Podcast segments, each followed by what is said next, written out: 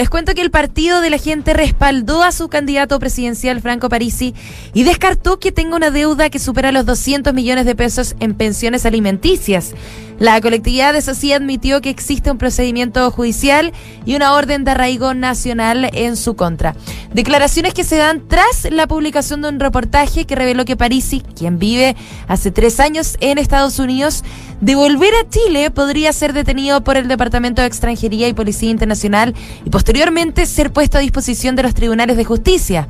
Sin embargo, la vocera del partido, además de defenderlo, señaló que se presentará una acusación formal al Consejo Nacional de Televisión en contra del medio que filtró la información específica que, según dijo, tiene naturaleza de reservada y privada.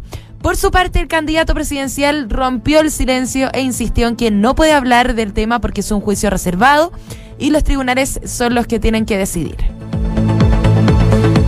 Luego de que el convencional Rodrigo Rojas Vade informara su intención de dejar su cargo, diversas interrogantes surgieron en el órgano constituyente respecto de cómo materializar esa dimisión sin vulnerar el ordenamiento jurídico. Pese a la disposición del convencional, eso sí, distintos expertos señalan que en estricto rigor su renuncia no tiene ningún efecto jurídico al no estar contemplado su caso particular en la Constitución. En este escenario se abrió un debate respecto de cómo dar sustento legal a la salida, donde algunos mencionan la necesidad de una reforma constitucional que amplíe las causales de cesación del cargo y otros plantean que basta resolver el asunto en el reglamento de la Convención.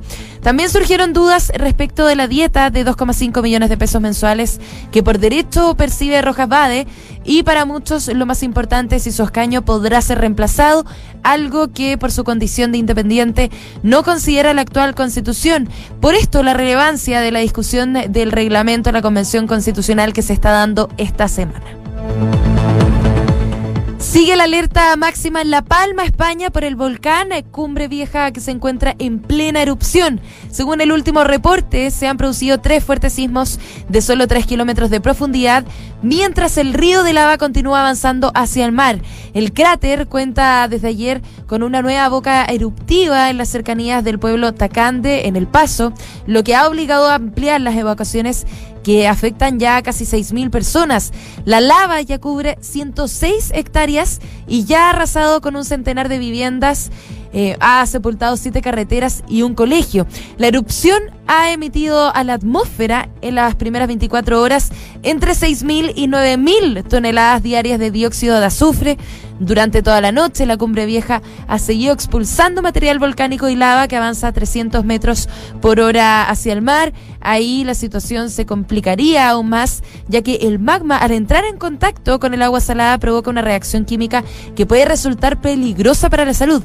Hasta el momento no hay víctimas fatales, pero aún falta evaluar los daños materiales que dejará el fenómeno que aún no se sabe durante cuánto tiempo se podrá extender.